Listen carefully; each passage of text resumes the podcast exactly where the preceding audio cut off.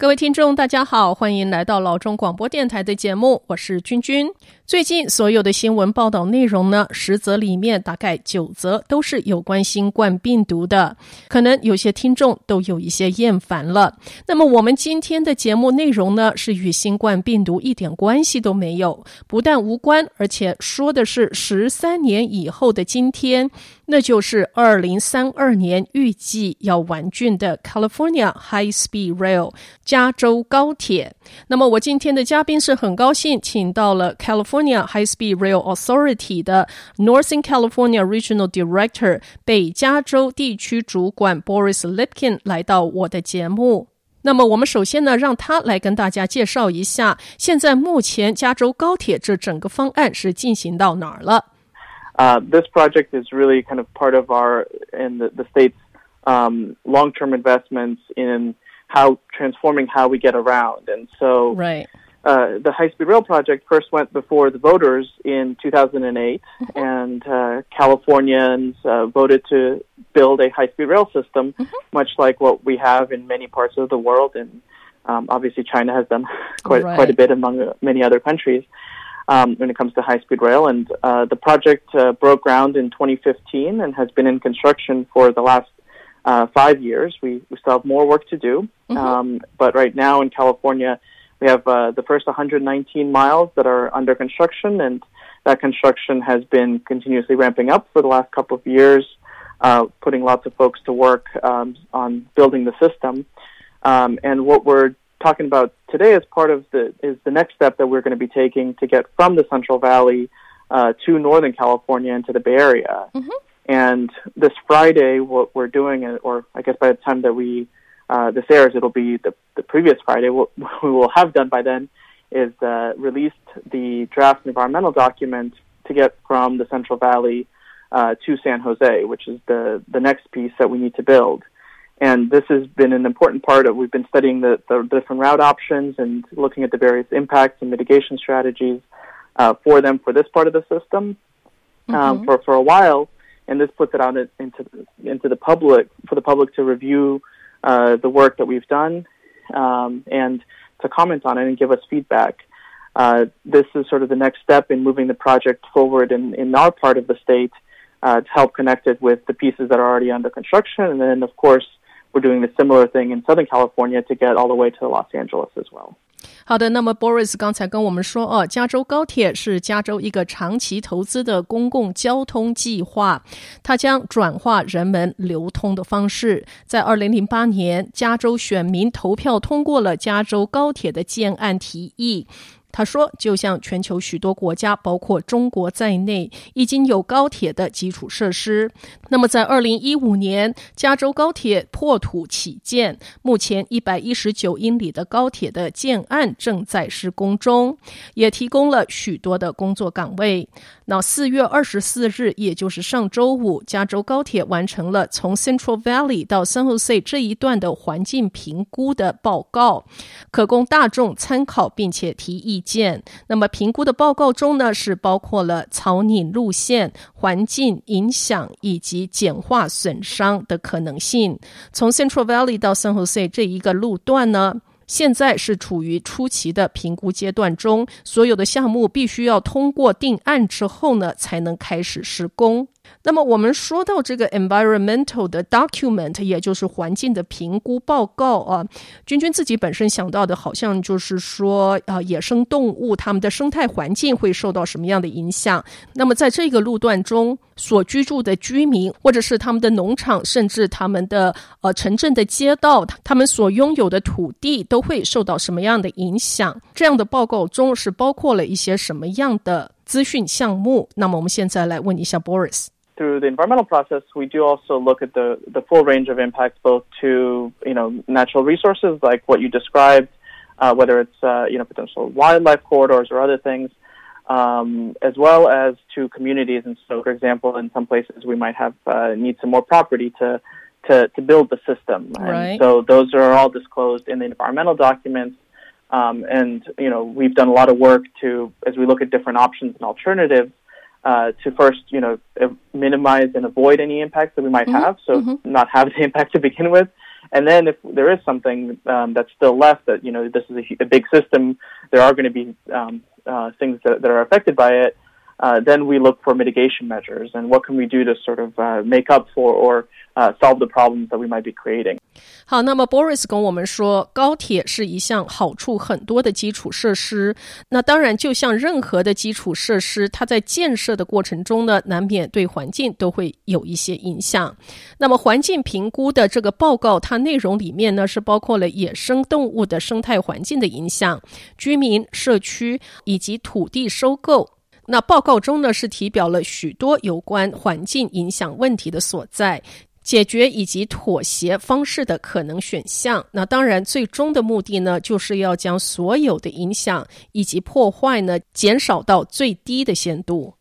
那四月二十四日上周五的新闻发布会呢，是欢迎大众有任何的意见或者是关注呢，都可以提出来。那么究竟要如何跟 California High Speed Rail Authority 做一个联系呢？environmental document itself will be available on our website, mm-hmm. which is www.hsr.ca.gov. Mm-hmm. And so folks can go there to review the document.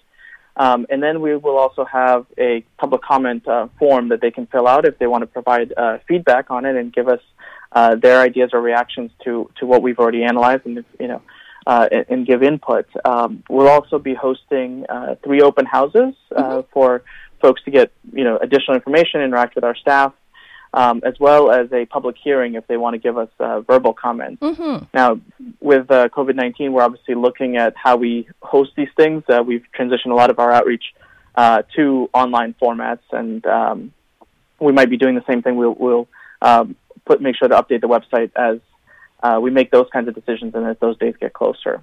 好，那么加州高铁的官方网站呢是 triple w dot h s r dot c a dot gov h s r 呃是代表 high speed rail dot c a dot gov 上面有 Central Valley 到 San Jose 路段完整的环境评估的报告，那么听众们可以上网去看一看。呃，浏览阅读，有任何的 input 意见哦，可以在官方网站上面留下评语。那除此之外呢，还有三个 open house，呃，他们将会安排三个不同的 open house，这是一个开放交流以及公听的活动。那在那儿呢，就可以得到更多的资讯以及供给意见。啊、现在呢，event 是在筹划中。那如果这个时间呢，还是处在居家令的状况下呢，可能就需要以线上视讯的这个方式来进行。不过呢，细节会在官网上面公布。好的，那么如果以商业交流的角度来考量的话，San Francisco 到 Los Angeles 是加州最主要的两个大都会之间需要搭起的高速度的桥梁。那么 San Francisco 到 LA 大概呢是有三百八十英里左右吧。然后呢，再加上几个农业重镇和从南加州要转到 Las Vegas 的干线，一共加起来是将近五百英里的纵贯铁路干线。那现在呢是二零二零年，现今正在施工的有三个路段。那当然了，这个罗马不是一天建成的哦。这么浩大的一个工程呢，肯定是要分成各个不同的阶段来进行。那现今呢是有三个不同的阶段正在施工中。那我们现在请 Boris 来跟我们介绍一下。The uh, the first piece uh, that we broke ground on in in 2015, um, and uh, the part of that kind of first stretch is, as you mentioned, it's really important to uh, be able to test the trains and, and um, have them go at those maximum speeds of uh, 220 miles an hour, 350 kilometers an hour. Um, and so we're talking about sort of really fast train technology, and so you need kind of long straight stretches um, in order to test and make sure that we can uh, verify the safety for the trains. And then we also have uh, 50 miles between San Francisco and San Jose, uh, that we're electrifying right now with our partners at, at Caltrain uh, to modernize that commuter rail system, and then we'll eventually use uh, the same corridor. Mm-hmm. Um, and so that's why this uh, this section that we're setting in the in the environmental documents is really critical because that's the connection between the two um, to build the, the, the next building blocks for for for the system.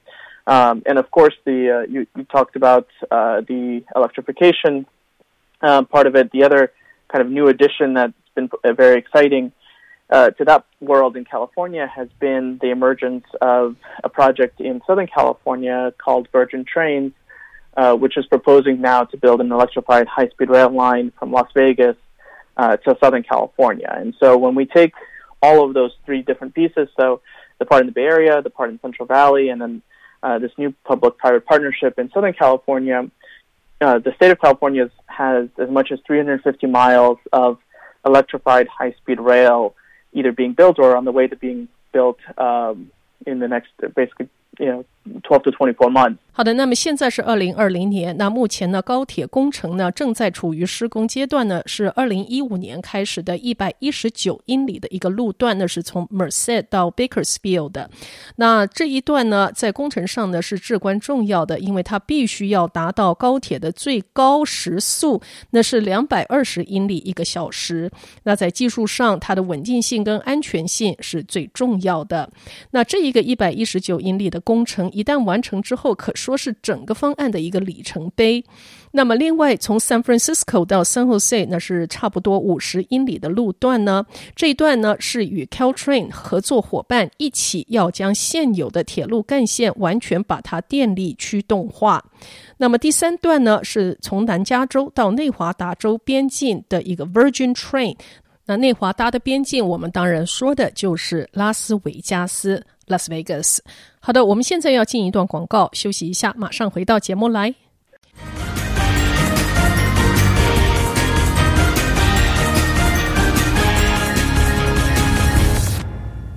欢迎回到节目来，这里是老中广播电台，我是君君。我们今天的话题呢是在聊加州高铁。我的在线嘉宾呢是 California High Speed Rail Authority 的北加州区域主管 Boris Lipkin 先生。那加州要盖高铁，不但是加州境内是第一次的先锋计划，却也是全美国的首项高速度的铁路干线。一旦完竣，真的是一段佳话。可是，既然在美国是这么新的交通科技基础建设，那么负责设计、施工、监工的技术人才又是从哪儿来的呢？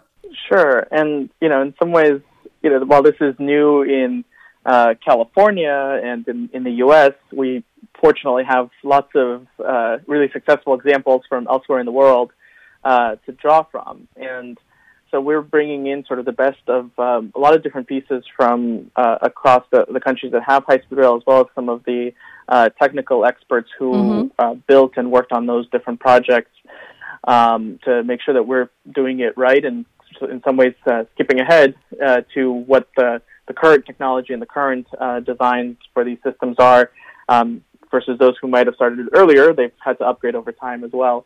Um, and so we have uh, obviously the kind of key key engineering decisions are uh, ones that we're largely familiar with. It's how do you build civil works? So how do you build the bridges, the tunnels? You know, and those are kind of a lot of hard calculations that go into those uh, to make sure that they're safe, that they're designed properly for the weight of the trains. Um, and then the really the new technology part is, of course, on how do you get trains to move that quickly um, how do you keep them safe? So a lot of communication and, and uh, safety kind of features uh, that get built in, and that's where we're really tapping into some of that international expertise mm-hmm, mm-hmm. Um, to on folks who have developed these systems. So we have um, Deutsche Bahn, who's uh, the German rail operator, who mm-hmm. we've brought on board. Um, as our early train operator, and they're looking at how will the system eventually be run and what are the needed components for it. Mm-hmm. Uh, and then right now, we're also bidding out the uh, contract to build the uh, track and the systems, um, the electrification, the infrastructure, and those things. And those are two international teams uh, who are currently uh, pursuing that contract as well. And so mm-hmm. Uh, we're kind of blending both the uh, knowledge of California, and so, for example, things like seismic conditions that our engineers would know best mm-hmm. about with mm-hmm. some of those uh, great experts from around the world who've built some of these systems elsewhere.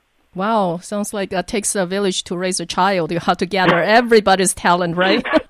Absolutely, but it's you know outside of uh, maybe the COVID nineteen world, we are uh, quite connected with uh, systems across the world, and um, it's great to be able to learn from some of the things that they did right, and sometimes even the things that they did wrong that we can avoid. Uh, right. So we're uh, definitely tapping into that that knowledge base in in the industry. Yeah, let them make all the mistakes. So by the time we're building ours, you'll be perfect to the dot. that, that's what we strive for. We don't, I don't I don't want to say that we've always gotten to exactly that point, but that's always the objective. 好，那 Boris 说啊，这真的是一个浩大的工程。那这个计划呢，在美国确实也是非常的新。那除了国外的人才之外呢，更多也是美国当地的专业人士。那这样子的一个高铁工程呢，可以分好几个类别。土木工程专业人士呢，他是必须要来指导高铁的隧道、桥梁、土地建设上面的结构的计算。那另外，高铁列车的技术。如何能够让列车安全地在高速度下面行驶？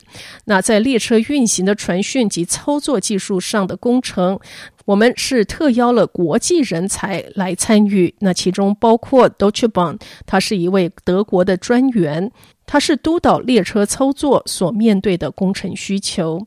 在新建轨道方面呢，有两个国际的团队呢，目前竞标成功，要来负责轨道的施工。那么我们呢，也有加州本地的地质学家，尤其是地震研究员，这个是非常的重要啊。那这是一个很浩大的方案，需要各方面专业人才来贡献自己最强的知识、技术和经验。那么说到这个经验，许多国家呢，比美国是早了好几十年前就已经在建造高铁了。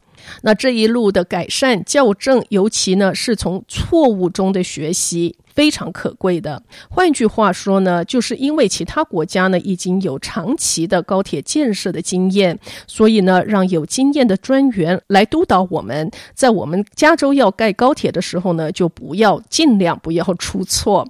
那这些对我们都是有很大的优势，也确实是加州高铁希望能够顺利的完工的愿景。好，那么我接下来的问题呢，就是时间点。那君君自己本身呢，是每年两次都要从 San Jose 开车到洛杉矶去拜访我的客户。当然，目前现在呢，是自己要开车过去。路途相当的遥远，更不要说要开车那么久，是非常的疲累。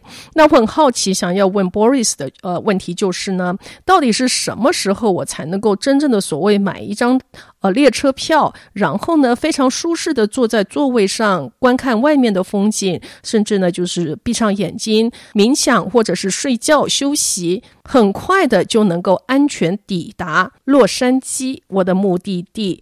什么时候可以让这个愿景实现？So in our uh, 2020 business plan, mm-hmm. when we've looked at how quickly can we build the system out, what we've said is we can uh, finish the system from San Francisco all the way to Los Angeles by 2033. So we're talking about 13 years from now. Um, now that is still dependent on funding, which we don't have all of for, for that system. And so if, uh, you know, we have enough to continue to work across the entire system, but we will need mm-hmm. more funds uh, to to build the additional stretches. And so, um, if those funds don't come at the time when we need them, uh, then there might be some delays in that in that schedule. But um, that's uh, certainly our our uh, target and our objective. And you know, doing things like these uh, environmental documents, which we're doing uh, five of uh, this year, both in Northern and in Southern California, mm-hmm. um, are those next critical steps. And so we're doing the work that needs to be done to, to meet those dates and to move the program forward. Uh, but there's, you know, let's let's be very clear about this. There's a lot of work to do uh, to to make your your trip possible, but you know the the, the vision and the objective uh, remains pretty clear. In that you know for you boarding a train, uh, you know in San Jose, for example, uh, you could be in LA in under two and a half hours. Wow! And you know that just transforms um, how those places are connected. Um, and what it means to travel in the States. 好的，那么至于什么时候可以真正买一张票乘坐高铁呢？那 Boris 他表示。 我们的二零二零年的商业计划书中预计，从 San Francisco 到 Los Angeles 能够在二零三三年的时候可以完工，那也就是十三年之后。那这中间呢，也是需要找到经费。现在我们是有足够的资金来启动，可是呢，需要更多的经费才能够继续施工而至完成。寻找资金，希望不会延迟工程的进程。那当然，做前提的准备工作，好比说我们早先提到的环境评估报告，也是工程进程的一个花钱又花时间的过程。近期有五个环境评估报告先后出炉，那这些呢都是必须具备才能够继续往下走的。我们努力的朝着竣工的目标预期不断的进行，这是一个浩大的工程，涉及很多不同层面的因素。可是呢，虽然困难，一旦完成之后呢，俊俊要从 San Jose 坐高铁到 Los Angeles 只需要两个半小时的时间。那这是完全来转化人们的物流运输交通的方式，将所有耗用的时间大大的减少。好的，那么我的下一个问题呢，是从北到南的整条干线，有些路段呢是将旧的铁路系统升级转换为电力驱动。那有些当然就是完全崭新的高铁轨道列车。那我接下来想要问 Boris 的问题就是说啊，在转换接轨旧的与新的铁路系统点上，那乘客是不是需要下车来换车厢？那如果是要下车换车厢，还要再扛个行李的话，那不是很麻烦又很花时间？那在这样子的转换点上是怎么样做的？Uh, not quite. So nope. the that's the great work that we're doing right now is uh, making sure that what is being built both between San Francisco and San Jose, and then that stretch, you know, between San Jose and Gilroy, uh, would be the modernization of those rail corridors so that it can both be used for commuter rail trains and for the high-speed rail trains to use uh, the the same rail, same electrification infrastructure, um, you know, and then we would have uh, separate platforms at the stations uh, for the high speed, you know, versus the uh, the regular commuter trains. Um, and they would, of course, buy uh, new trains as part of that and up- upgrade their fleet. Um, so we would both get sort of these co-benefits uh, and improved, you know, local service uh, that then ties into uh, the the modern, sleek, sort of high speed uh, mm-hmm. inner city service. And uh, this is a pretty common way that we've seen in many other uh, large urbanized areas for high speed rail uh, to get to sort of the, the urban core because of course we want to get to uh, the downtown areas, the, the places where there's a lot of people, a lot of uh, activity, and a lot of uh, intermodal connections for people to transfer to other systems. Uh, and so, in order to do that, it's often you know the the legacy systems, the the existing rail lines uh, that can serve as the, the way to do that without having as many impacts on uh, surrounding communities by having to sort of build a whole new corridor. Um, and that's a, a pretty common uh, thing that we've seen in other parts of, of the world, and uh, it's certainly something that's uh, made sense for us, uh, given that there were already plans to electrify and upgrade that Caltrain line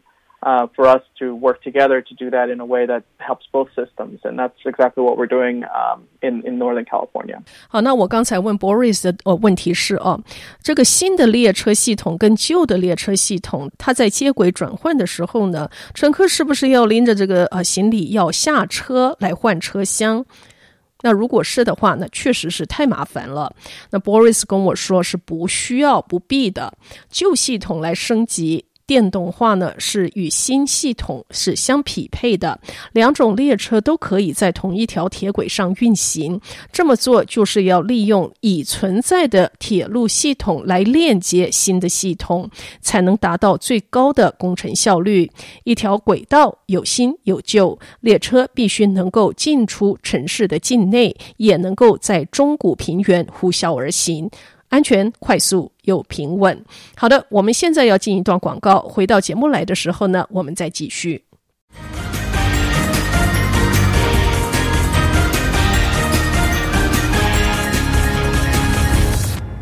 欢迎回到节目来，这里是老中广播电台，我是君君。那么我们今天加州高铁的话题的最后一个问题呢，是 COVID-19 的疫情彻底的改变了人们以后对生活的观念与态度。那么加州高铁对未来整体性人生的健康可能会扮演一个什么样的角色？Um, it's a little bit too early, I think, for us to know exactly what that might or might not look like. Now, the one thing that I, I have seen, which I think is uh, quite interesting and quite exciting is um, in uh, France what they've done with mm-hmm. some of their high speed lines is they've actually uh, transformed some of their trains into mobile ambulances to get mm-hmm. folks who might be ill in one part of the country, who where the hospitals might be a little bit uh, busier, to other parts of the country where there might be a little bit more capacity. And so uh, they've been able to use that quick uh, travel time and the connections that are offered by this kind of system um, to actually help with the fight against COVID 19 in their country. Now, I, I'm not saying that that's the, the reason to build the system or uh, that you know that that's the, the main purpose of it by any means. Um, but it is interesting how different technology, you know, both in the immediate term and then on the long term, might be adapted. Um, but I think we're all bravely learning what that might look like um, in the future as we come out of this, hopefully. 好的，那 Boris 表示哦。 现在是很难去想象未来要发生的事情。可是呢，他知道有一件值得一提的是，法国的高铁系统在 COVID-19 疫情期间，将他们的一些列车设置为移动救护列车。功能是将某个地点的患者以高速运送到另一个地点的医疗设施。那这中间可能是医院有空的病床，也可能是某家医院有这一名患者所需要的医护配备，呃，好比说呼吸器等等。那当然，这并不是高铁建设真正的目的。可是，在非正常的期间，法国是将系统转用于救难运输的工具。好的，今天非常感谢 California High Speed Rail Authority 的 Boris Lipkin 来到我们的节目。他们的官方网站是 triple w dot h s r dot c a dot gov h s r.ca.gov。那最新的 San Jose 到 Merced 的路段的 Environmental Document 已经上载，欢迎大家阅读、参考、提供意见。也祝愿加州高铁顺利如期的完工，为北加州与南加州提供快捷、高效又安全的公共交通设施。Thank you, Boris. Thanks very much, Jean. All right, nice you have a nice day. With you. Bye. You too. Bye bye.